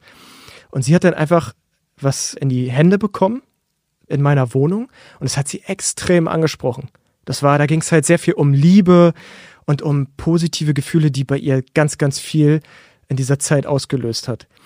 Und da war sie in dem Moment einfach empfänglich. Und dann haben wir angefangen, darüber zu reden. Und dein Kopf ist ja eigentlich noch mittendrin. Richtig, ich war ja mental noch mittendrin. Ich dachte, oh krass, ja. sie hat dafür Interesse. Das, besser geht's ja gar nicht. Ich will zurück und sie kommt da vielleicht mit rein. Ja, dann ist es perfekt. Und ja, dann haben wir uns darüber ganz viel unterhalten. Und sie fand es halt alles ganz toll. Ich habe natürlich auch nur die Aspekte genannt, die halt positiv waren. Ne? Ich habe ja selbst den Ausschluss damals, habe ich ihr positiv vermittelt, dass sie irgendwann selber gedacht hat, ja, ist eigentlich richtig so. Ne? Mhm. Ja, dann hat sie letztendlich mit einer Dame, die bei den Zeugen Jehovas war, angefangen, quasi so ein Heimbibelstudium zu führen. Genau wie deine Mutter. Wie meine Mutter, sogar mit der gleichen Frau. Das war das Witzige. Das war das Witzige, das war das Tragische. Und Olli, nochmal ganz kurz. Ich finde, wir müssen jetzt hier schon so ehrlich sein. Du hast deine Frau da in eine Katastrophe reingeholt. Vielleicht damals nicht in einer bösen Absicht, das gestehe ich dir ja völlig zu, aber ich will es nicht runterreden. Das scheint mir schon was ziemlich ja. krasses gewesen zu sein. Okay, sagst du auch sofort. Alles klar, dann Genau, sehe ich auch so, ja. schreibe ich auch in meinem Buch, Danke. dass ich sie da reingezogen habe in das okay. Ganze mhm. und ihr natürlich eine ganze Menge äh, positive Erlebnisse, ja, vor allem auch mit ihrer Familie genommen habe. Weil ihre Familie sind keine Zeugen Jehovas, heißt, da ist dann auch Kontaktabbruch angesagt oder wie läuft das ab? Nein, da ist kein Kontaktabbruch, aber ihre Familie wusste natürlich auch, ey, die steuert da eine Sekte rein. Ne? Die waren halt sehr, sehr familiär. Also die ganzen Feste wie Weihnachten und so, das war halt alles Tradition.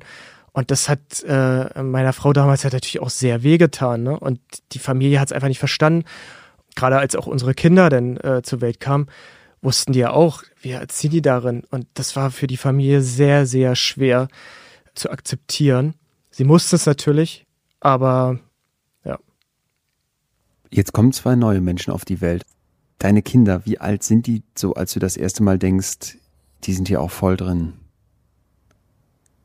Ich habe nicht gedacht, die sind voll drin. Ich war ja, ich war ja eher froh, oder es war ja mein Ziel.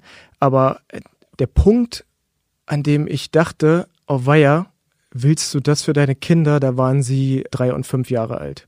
Also willst du das Leben, was du als Kind, als Jugendlicher geführt hast, willst du das für deine Kinder? Durch meine Kinder ist für mich erst auch dieser Prozess losgegangen, dass ich immer mehr gegrübelt habe und gezweifelt habe. Fängt da das Aufwachen an? Da fing das Aufwachen an, ja. Ich bin schon mal kurz davor gewesen, da waren die Kids noch nicht auf der Welt. Das war, genau, da war ich wieder zwei Jahre zurück bei den Zeugen, also 2006 zurückgekommen. Zwei Jahre später, äh, meine Frau war damals auch schon getaufte Zeugin Jehovas. Da bin ich das erste Mal auf sogenannten Seiten von Abtrünnigen gelandet. Das war aber nicht mit Absicht, sondern ich habe halt einfach die Zeugen Jehovas mal gegoogelt hab dann mal gesehen, okay, da schreibt eine Seite was über Zeugen Jehovas und die haben das auch sehr subtil gemacht. Die haben bist da relativ easy eingestiegen und dann fing die Kritik aber immer krasser an.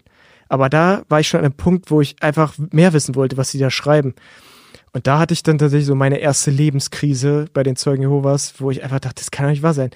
Wenn das alles wahr ist, dann stimmt das alles mit dieser Religion nicht. Was steht denn da? Was steht da, um die Gehirnwäsche jetzt umzukehren? Naja, da stehen vor allem Dinge, wie ist diese Organisation entstanden? Was hatten sie für Ansichten in den, in den Anfangsjahren?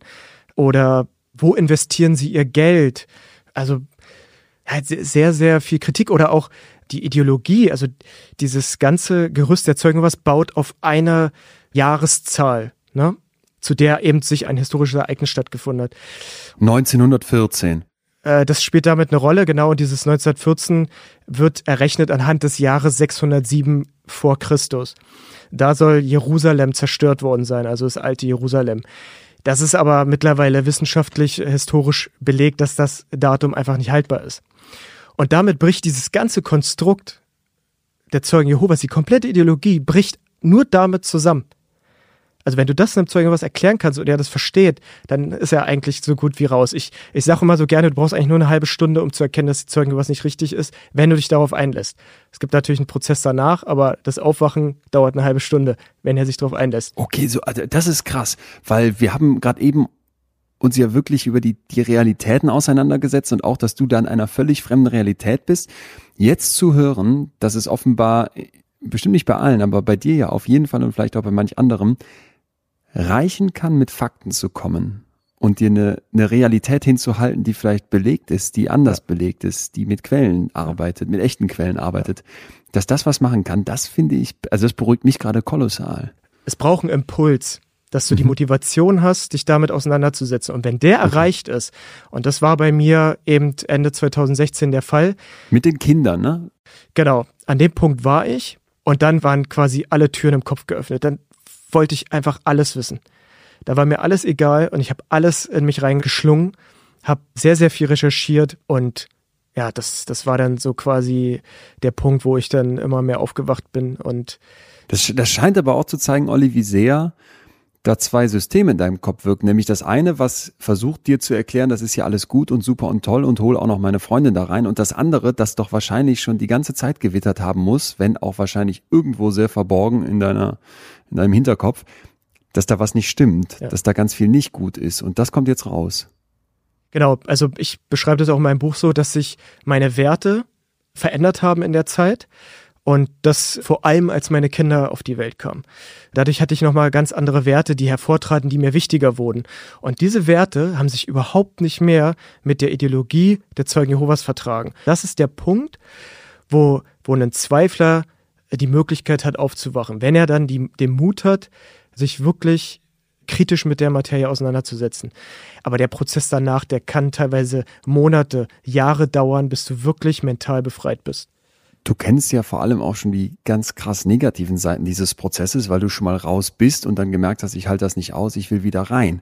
In diesem Moment hast du da damals deine Frau mit reingezogen. Jetzt stelle ich mir das unfassbar heftig vor, dieser jungen Mutter sagen zu müssen, sagen zu wollen, nichts dringender als das, das, was wir da machen, ist falsch. Ich bin aufgewacht. Also wie schaffe ich das jetzt da nochmal jemand mit mir wieder um 180 Grad zu wenden? Ja. Das äh, war auf jeden Fall ein sehr ergreifender Moment. Nimm uns mit rein. Wie, wie, wie war das? Was hat's mit dir gemacht und dann mit ihr? Ich habe ja, also bei mir, der, der Zustand, in dem ich mich befand, das war, wie gesagt, Ende 2016 habe ich angefangen zu recherchieren und irgendwann war der Zustand innerlich so extrem, Januar, Februar 2017, das hab, ich habe es einfach nicht mehr ausgehalten. Ich konnte auch mit niemandem drüber reden. Und es ist ja auch so, du lebst ja dein Leben als Zeuge was weiter. Also du, du, ich habe vor dem Essen mit, wenn wir als Familie gegessen haben, ich habe gebetet. Ich habe auf der Bühne gestanden und habe dort Vorträge gehalten mit dem Wissen, ich kann das nicht mehr, ich will das nicht mehr, das stimmt alles nicht. Und das hat mich innerlich so dermaßen zerrissen. Und das hat äh, meine Frau auch einfach gemerkt. Die hat gemerkt, der Junge funktioniert einfach nicht mehr. Der, der ist abwesend.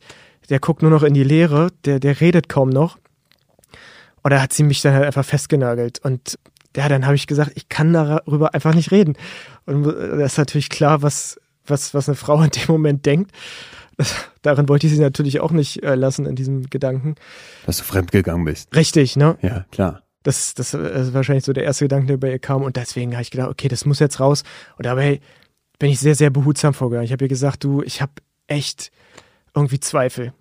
Erstmal Schmiermittel reingeben. Genau. Langsam gefügig machen, diesen Gedanken. Okay. Und ja, das ist ja auch so, du bist ja noch gar nicht, also heute könnte ich das alles deutlich besser jemandem erklären oder ihn sanft äh, quasi dazu bringen, dass er doch mal sich auch kritisch damit auseinandersetzt.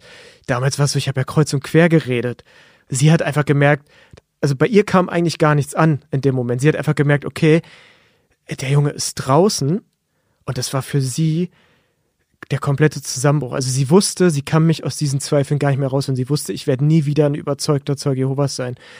Und damit war ihr klar, das Leben, was wir jetzt führen, wir hatten in dem Moment, wir hatten ja die Jahre ein gutes Leben. Ne? Uns ging's gut und wir hatten auch Anerkennung innerhalb dieser Organisation. Wir hatten viele Freunde. Und das war, das wäre in dem Moment kaputt. Das war ihr bewusst, ne? Also mit mir dürften halt, wenn ich das öffentlich mache, halt die ganzen Freunde keinen Umgang haben, nur noch mit ihr. Wie wird das mit den Kindern? Er erzieht die halt nicht in dem Glauben und sie muss ja. darum kämpfen, sie darin zu erziehen. Und das, das, das muss alles in ihr so vorgegangen sein. So, so stelle ich mir es vor, hat sich das bei ihr abgespielt. Deswegen hat sie auch nach dem Gespräch auch sie halt in Tränen ausgebrochen, hat gesagt, dass sie diesen Weg nicht mit mir zusammengehen kann und dass ich damit ob ich mir bewusst bin, dass ich damit unsere Familie zerstöre.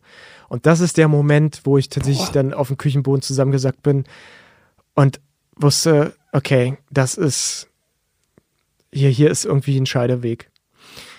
Wie ist es denn mit deinen Kindern in diesem Moment? Bekommen die das mit? Sind die da? Sind die auch schon voll in dieser Gehirnwäsche, dass du dir da auch Sorgen machst, die da rauszukriegen? Das war mir zu dem Zeitpunkt noch gar nicht klar, wie tief zumindest der Große mit fünf Jahren da schon drin ist. Ja. Das ist mir tatsächlich erst äh, einige Zeit später aufgefallen. Dann lass uns dazu gleich kommen, weil gerade Kinderhirne, in denen so viel angelegt wird, so viel geprägt werden kann, das, das finde ich nochmal hochinteressant, was du dazu sagen wirst. Erst zu deiner Frau wie schaffst du es jetzt, zusammengebrochen auf dem Küchenboden, dich wieder aufzurappeln und, und sie mit, mitzunehmen, mit an die Hand zu nehmen und zu sagen, komm, wir gehen zusammen raus? Das klingt immer alles so nach Plan, aber man hat einfach tatsächlich keinen Plan, weil da spielt sich so viel im Kopf ab. Tatsächlich war es so, dass ich danach ihr gesagt habe, ich schaffe das schon wieder, wir schaffen das irgendwie. Ich muss ich bin da irgendwie einer, hab da einer Spur gefolgt, die, weiß nicht, irgendwas mit in meinem Kopf gemacht hat, dass ich so eine Zweifel bekommen habe. Und ich wollte dann tatsächlich mich wieder neu indoktrinieren, mich selbst indoktrinieren, damit wir so, okay. als Familie wieder funktionieren. Das war mein erster Gedanke. Und Krass, ich bin dann tatsächlich ja. auch den nächsten Tag habe ich gesagt, komm, wir ziehen uns an, wir ziehen die Kinder an, wir gehen jetzt in die Versammlung. Und sie hat dann gesagt, nee, sie will nicht. Und dann bin ich alleine hingegangen, um mir zu zeigen, guck mal, wir kriegen das wieder hin. Und dann war ich tatsächlich noch einmal in, der, in dieser Gemeinde bei so einer Versammlung und habe mich wie ein Fremdkörper gefühlt. Ich habe gedacht, ey, du gehörst hier nicht rein. Was die da erzählen, das, das, das bist nicht mehr du. Und dann bin ich dann nach Hause gekommen und dann habe ich gesehen, dass sie am Handy auf solchen Seiten von Abtrünnigen, also von ehemaligen Zeugen Jehovas, gesurft hat und gelesen hat. Und das im Nachgang habe ich, war es halt einfach so, sie hatte die gleichen Ängste mit den Kindern, die gleichen Sorgen. Ne? Gerade weil es kurz bevorstand, dass der Große eingeschult wurde. Und man hat ja schon gemerkt im Kindergarten, das ist super schwer für ihn. Mit, mit Weihnachten, Geburtstag, Ostern, du fühlst dich immer anders, fühlst dich immer ausgegrenzt. Der hat auch gehadert. Der hat nicht gehadert, der hat natürlich gedacht, das ist richtig, aber er hat gemerkt, dass, ich bin anders. Ich, okay, so, so muss man es sehen. Ich ja. will das eigentlich auch. Und das war ja auch so eine krasse Sache aber erzähle erzähl ich erstmal äh, noch, wie es dann mit meiner Frau weiterging. Sie hat dann, wie gesagt, sehr viel gelesen und ich habe dann gedacht, ich lasse sie einfach machen. Wenn ich sie versuche zu überzeugen, es funktioniert nicht. Sie muss es halt für sich machen. Genauso wie sie reinkam, nur spiegelverkehrt jetzt. Genau. Ja. Und dann hat sie natürlich angefangen, mit mir darüber zu reden. Und dann kam eben noch eine Sache, die war maßgeblich entscheidend, dass wir beide von einem Tag auf den anderen gesagt haben, wir müssen hier raus. Das war eine Untersuchung der Zeugen Jehovas in Australien zum Thema Kindesmissbrauch. Klar war mir bewusst, natürlich gibt es auch sowas äh, unter Zeugen Jehovas, aber was mir nicht bewusst war, welche Regularien es innerhalb der Organisation gibt und dass die so etwas fördern. Und das wurde halt durch diese staatliche Kommission in Australien eben untersucht. Das muss uns beschreiben, das können wir so nicht stehen lassen. Sag mal, was heißt das? Na, es gibt die Zwei-Zeugen-Regel bei den Zeugen Jehovas.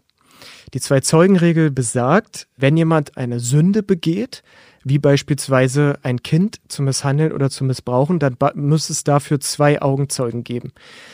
Was ja eben naturgemäß bei so, einem Vorfall eben nicht der Fall ist.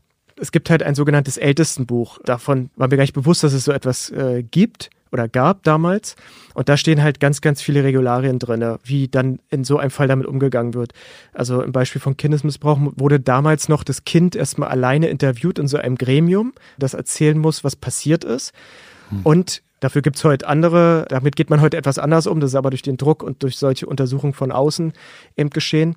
Aber damals auch teilweise wurde auch der Täter mit dazu genommen der das dann, wenn der das abstreitet, es gibt keinen zweiten Zeugen, dann wurde die Sache eben quasi Gott überlassen und er wurde halt in der, innerhalb der Organisation nicht bestraft. Spätestens jetzt hier wird ja klar, wenn so eine Organisation sich dann auch so eine eigene Gesetzbarkeit da schafft und mit so einem schrecklichen Verbrechen wie einem Kindesmissbrauch oder einer Kindesmisshandlung dann so umgeht, dass das ja, dass das einfach nur, dass es eine Riesengefahr ist. Und das wittert ihr dann auch. Also da hört die Gehirnwäsche dann irgendwann auf. Da wird euch klar, jetzt genau. mit eigenen Kindern, wir wollen hier nicht mehr. Genau. Ist, deine, ist das für deine Frau dann auch dieses Erwachen tatsächlich? Und ist das auch so abrupt wie bei dir? Das war tatsächlich, ich bin ja früher erwacht als sie, ne? Ja. Ähm, oder aufgewacht oder zu, zu, dieser, zu diesem Wissen gekommen. Und ich konnte quasi immer sehen, in welchem Stadium sie sich gerade befindet, weil ich genau die gleichen Etappen wie sie durchgemacht habe. Und das war halt sehr interessant damals für mich zu beobachten. Und ich habe ihr halt auch diesen Raum gegeben. Ja, das war natürlich für uns ganz toll, dass wir uns einfach mal völlig ungehindert von diesen ganzen Schranken im Kopf darüber einfach offen unterhalten konnten, ne? über unsere Gefühle, wie wir über die Kindererziehung dachten. Das war ja alles vorgegeben durch diese Ideologie.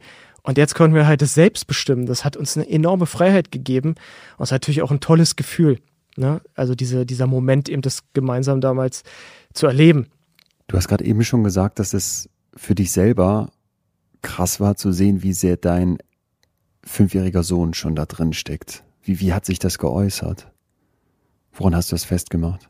Also zum einen, ja, wir sind, wir sind, wir haben, ich habe einen Tag nachdem wir beide entschlossen haben, wir werden die Organisation verlassen, da, haben wir, da gibt es eine bestimmte Vorgehensweise, wie man das macht. Wir wollten das ganz offiziell machen.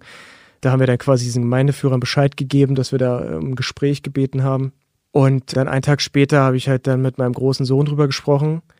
Wir haben es natürlich auch vorher abgestimmt, äh, meine Frau und ich, wie wir das machen, wie wir da vorgehen. Und dann habe ich ihn halt sehr, sehr sanft erzählt, dass Papa und Mama einfach rausgehen weil wir gemerkt haben, dass es halt einfach eine Lüge ist und wir gemerkt haben, dass es eben nicht richtig ist. Und das war halt ja sehr einfach, damit, damit konnte er was anfangen. Ne? Er weiß, Lügen ist schwer. Das finde ich interessant, weil ihr habt diesem Kind ja vorher, genau dieselben Personen, nämlich ihr beide habt diesem Kind vorher erklärt, das ist alles super und das ja. ist toll und so machen wir das und es ist doch egal, dass die anderen Kids Geburtstag feiern, du lässt das sein, weil wir hier ja. an etwas glauben. Ja. Und jetzt kommst du einfach und sagst, nee, ist nicht so. Das geht, das geht euer Sohn mit. Genau, also so, so einfach ging es natürlich nicht, sondern wir haben, ich habe ihnen halt natürlich erklärt, dass Papa und Mama das halt nicht besser wussten. Wir haben halt gedacht, das wäre richtig und deswegen wollten wir natürlich auch das Richtige an, an, an die Kids weitergeben. Ich traue den Zeugen Jehovas zu, so wie ich sie bisher durch dich kennenlernen durfte, dass die für sowas auch Methoden haben, dass die sowas auf sowas vorbereitet sind und vielleicht auch wissen, dass sie solche Kinder dann irgendwie noch besonders vor Eltern schützen müssen, die austreten wollen? Das gibt es, beziehungsweise das ist eigentlich ganz normal, wenn die Kinder im gewissen Alter sind. Ne? Also ich kenne auch genügend Aussteiger, die Eltern sind und die keinen Kontakt mehr zu ihren Kindern haben, die noch wow. bei den Zeugen Jehovas sind, weil die Kinder den Kontakt nicht mehr wollen. Wow. Die sind dann halt einfach, weiß ich nicht, 15, 16 Jahre alt, die sind halt so stark indoktriniert, dass sie das halt einfach genauso als richtig ansehen, ja. den Kontakt zu ihren Eltern oder auch Geschwistern abbrechen. Ja. Bei deinem Sohn ist das noch nicht die Gefahr? Genau. Und trotzdem, woran merkst du so, dass, dass, dass er wirklich auch schon richtig tief da drin ist? Naja, es war dann halt so, dass er mich gefragt hat, sag mal, äh, Papa, werden wir jetzt ausgeschlossen?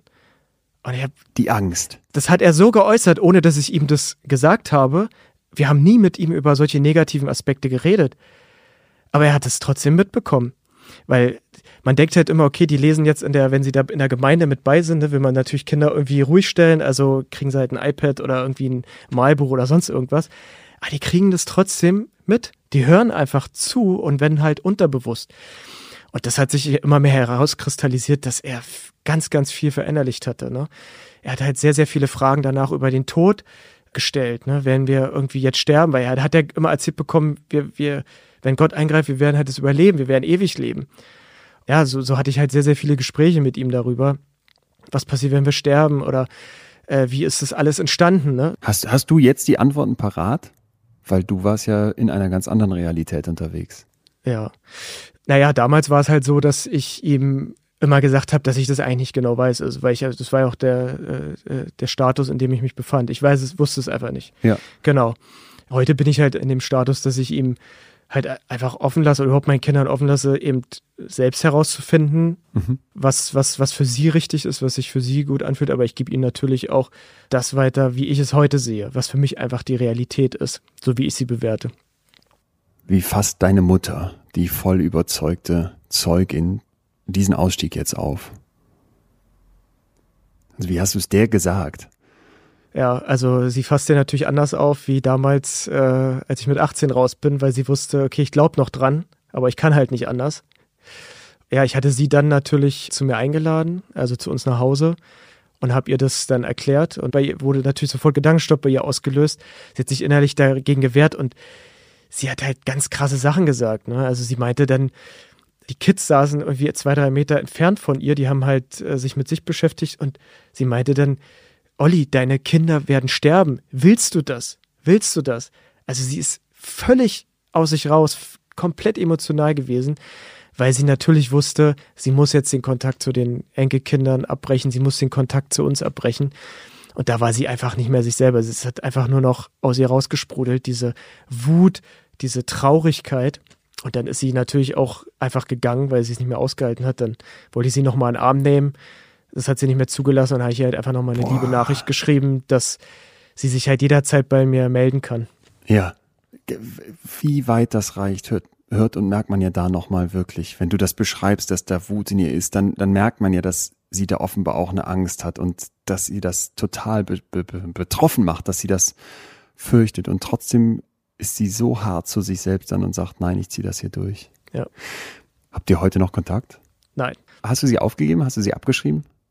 Ja, es, es klingt natürlich hart, aber ich kenne halt auch einfach meine Mutter. Ne? Ich, ich wünsche ihr natürlich, egal in welchem Alter jemand ist, ich wünsche jedem, dass er erkennt, dass dass das halt nicht die Realität ist oder dass das nicht richtig ist, weil es ist das Schönste überhaupt, ja, seinen Gedanken und seinem Gefühl freien Lauf zu lassen. Ne? Trotzdem ist es halt so, äh, sie ist jetzt in einem Alter, wo ich denke, sie wird da nicht mehr loslassen. Ja. Weil sie müsste sich da eingestehen, dass sie ihr ganzes Leben etwas geopfert hat, was nicht richtig ist. Und deswegen kann ich mir das einfach nicht vorstellen. Und wenn, wenn du halt auch so extrem bist in deinem Verhalten, dass du den Kontakt zu deinen Enkelkindern und deinen, deinen Sohn abbrichst, dann ist es schon sehr, sehr stark verinnerlicht, äh, diese Überzeugung. Mhm. Und deswegen, also ich würde mich natürlich freuen, aber ich kann es mir nur sehr schwer vorstellen. Es ist auch okay, Menschen abzuschreiben? Das ist natürlich eine gute Frage. Es kommt halt immer darauf an, was hatte man für ein Verhältnis. Ich hätte jetzt, ich hätte gedacht, man könnte es abkürzen und ja, einfach, einfach ja sagen. Ich finde nämlich schon. Ja, ich sehe es tatsächlich auch so, es auch so, so hart es klingt, aber ja, ähm, ich denke, das kann man ruhig machen. Es ist halt auch für einen selber halt leichter, ne? als wenn man eben ja, versucht immer sich an eine Hoffnung zu binden. Das war ja genau das, was du bei den Zeugen Jehovas gemacht hast. Also sie hat immer an eine Hoffnung gebunden. Genau, genau. Und, und ich finde auch, man kann ja nicht für jeden die Verantwortung übernehmen. Ja. Man kann sich dadurch eine riesige Last selber aufbürden, aber gar nicht mal nur für sich selbst gedacht, ich weiß noch ein Gespräch, das ich vor Jahren mal von einem Gutachter mitgehört habe, der in, in ganz krasse Familien gegangen ist und dann so als Fazit gesagt hat, es hat aber am Ende auch jeder Mensch ein Recht auf Schicksal. Da finde ich, ist irgendwie was dran. Hm. Als ihr draußen wart, Olli, was war das Schönste? Was war das erste Schöne, wo, wo du sagst, wow, richtig gemacht? Es sind äh, tatsächlich erstmal so ganz banale Dinge. Also du hast auf einmal Zeit das, das, das Zeit. Du kannst am Sonntag ausschlafen und ähm, musst nirgendwo hin. Oder du kannst am Samstag ausschlafen. Du kannst halt deinen Tagesablauf selbst für dich planen. Und du musst nicht mehr an den Türen klingeln. Das sind so erstmal so die ersten Dinge, die einem so bewusst werden, ne? Was super schön ist. So die ganzen anderen Dinge, dass du halt diese Toleranz, die du innerlich immer gespürt hast, anderen Menschen gegenüber, dass du jetzt auch frei ausleben kannst. Mhm. Diese Freiheit im Kopf, dich mit sämtlichen Dingen, die du schon immer wissen wolltest, dich ungebändigt zu beschäftigen und letztendlich halt die Kinder. Also es war auf einmal alles total bunt und nicht mehr schwarz-weiß. So ein schönes Ende. Und eine Frage lässt mich aber gerade die ganze Zeit nicht los. Du hast uns am Anfang beschrieben, dass es diese Tiefschläge sind, die viele Leute da offenbar reinbringen. Könntest du dir irgendein Szenario vorstellen, weil bei dir ganz viel ganz Schlimmes passiert, wo du sagst, da ist irgendwo in deinem Hinterkopf noch die kleine Stimme, die sagt, du weißt auch, wo du den Halt findest und den Zusammenhalt und das Lovebombing? Ja. Dass du wieder auf dieser Bühne stehst und sagst, er ist wieder da. Dann wäre ich an einem Punkt menschlich, wo ich quasi die Bestätigung und Aufmerksamkeit von anderen Menschen brauche. Und das ist einfach nicht der Fall. Und letztendlich ist es ja auch so, dass ich mich einfach zu sehr mit dieser Thematik auseinandergesetzt habe. Und es ist halt wie mit so einem Zaubertrick. Wenn du die Methode kennst, da wird dich dieser Zauberer, egal in was für einem äh, psychischen Zustand du bist, nie wieder davon überzeugen können oder dich zum Erstaunen bringen können, was er für einen Zaubertrick kann, wenn du die Methode erkennst. Und so ist es halt mit den Zeugen Jehovas. Ich weiß, wie es funktioniert, ich weiß, dass es ein Kult ist, dass es nicht der Realität entspricht. Also gibt es für mich, da würde es niemals einen Weg zurück zu den Zeugen oder irgendeinen kultähnlichen, einer kultähnlichen Gemeinschaft geben. Dann vielen Dank, dass du diese krassen Wendungen mit uns geteilt hast und das auch so ehrlich und selbstkritisch beschrieben hast. Und ähm, euch weiter alles Gute von ganzem Herzen. Danke dir. Mach's gut, Olli. Bis dahin. Wenn du die Methode kennst, wird dich der Zauberer nicht mehr zum Staunen bringen. Ich persönlich kannte die Methode der Zeugen Jehovas vorher nicht und bin deswegen sehr dankbar, dass Oliver uns gezeigt hat, wie psychisch perfide diese Organisation arbeitet. Was mich nicht mehr loslässt, ist der Gedanke, die eigene Mutter abzuschreiben. Und ich habe ja eben klar gesagt, dass ich persönlich es wichtig und richtig finde, Menschen auch abzuschreiben. Wie seht ihr das? Ist es auch okay, wenn es sich um die eigene Mutter handelt? Ich weiß, das klingt hart, aber ich finde, Ollis Beziehung zu seiner Mutter ist eine toxische gewesen. Und sich davon und eben auch der Sekte im Ganzen zu trennen, das tut weh. Aber ich freue mich so sehr für Olli und vor allem auch für seine Kinder, dass er das geschafft hat. Immer wieder musste ich heute an die Folge mit Antje Joel denken. Vielleicht hört ihr euch die nochmal an, wenn ihr Lust und Zeit habt, denn darin beschreibt sie uns so viele Parallelen zu dem, was wir heute von Olli gehört hat, rund um häusliche Gewalt. Die Täter, ob's die Zeugen Jehovas sind oder eben die Männer, die schlagen, die spinnen ein Netz im Kopf. Es fängt an mit maximaler Liebe und Lob. Und dann wird Angst eingesetzt. Die Angst davor, diese Liebe wieder zu verlieren. Die negative Bestrafung, die wir heute kennengelernt haben. Und zum Schluss kommen die Fäden des Spinnennetzes aus Kontrolle und Überwachung. Und ich frage mich das immer wieder, wie viele Menschen in Deutschland leben in toxischen Beziehungen. Die können ja ganz unterschiedlich aussehen. Ein Partner, der schlägt, eine Schwester, die einen unterdrückt, ein Vater, der mit seinen Erwartungen viel zu viel Druck macht. Ehrlich zu sich sein und wirklich in sich reinfühlen, tut mir diese Beziehung gut. Dabei immer kritisch bleiben, nicht schwarz malen, aber eben kritisch hinterfragen, passt hier alles und vor allem sich mit anderen verbinden, sich nicht isolieren zu lassen. Das hilft, wenn man eine toxische Beziehung beenden möchte und ist mein Appell mitgenommen aus Ollis Erzählung heute für uns alle. Olli hat es am Ende, wie ich finde, perfekt auf den Punkt gebracht. Auf einmal war alles bunt und nicht mehr schwarz-weiß. Ja, und damit Punkt auch Ende hier bei uns. Staffel 8 ist schon wieder vorbei. Sechs Geschichten, sechs Menschen, die mich persönlich sehr bewegt haben. Ich hoffe euch auch. Und zum Ende einer Staffel ist für mich auch immer ein ganz guter Moment, um wirklich von Herzen Danke zu sagen. Erstmal Danke an euch. Danke, dass ihr hier dabei seid, dass ihr zuhört und dass ihr mir vor allem so viel Feedback gibt, schreibt mir bitte unbedingt weiter bei post.leonwinscheid.de oder gerne auch bei Instagram, da heiße ich wie sonst auch Leon Winscheid. Das kommt bei mir an und ich freue mich riesig. Ich freue mich riesig über Leute, die mir vorschlagen, die ich hier treffen soll. Ich freue mich riesig über die konstruktive Kritik, aber auch vor allem über das Lob und den Zuspruch, weil ja mit dieser Podcast hier echt eine Herzenssache ist und ich mit unglaublich viel Freude jede Woche antrete. Und wenn das bei euch ankommt, dann gibt mir das extrem viel. Danke dann an die Gäste, an die Leute, die hier hinkommen und so offen und ehrlich erzählen wie Olli heute. Und vor allem auch Danke an diejenigen hinter den Kulissen. Da ist Rebecca Hoffmann, die als Projektleitung hier diese Staffel möglich gemacht hat und die die Redaktion mitleitet. Da ist Katharina Kern, die den Schnitt macht und auch die Redaktion Indus Gupta, der den Schnitt macht und die Post-Production und Sebastian Grimberg, der jetzt den Schnitt macht, die Post-Production und mit neu in der Projektleitung ist. Die alle arbeiten bei Auf die Ohren. Ich danke ganz herzlich für die Zusammenarbeit und dafür, dass ihr diesen Podcast hier möglich macht. In extremen Köpfen. Ein Podimo Original. Produziert von Auf die Ohren.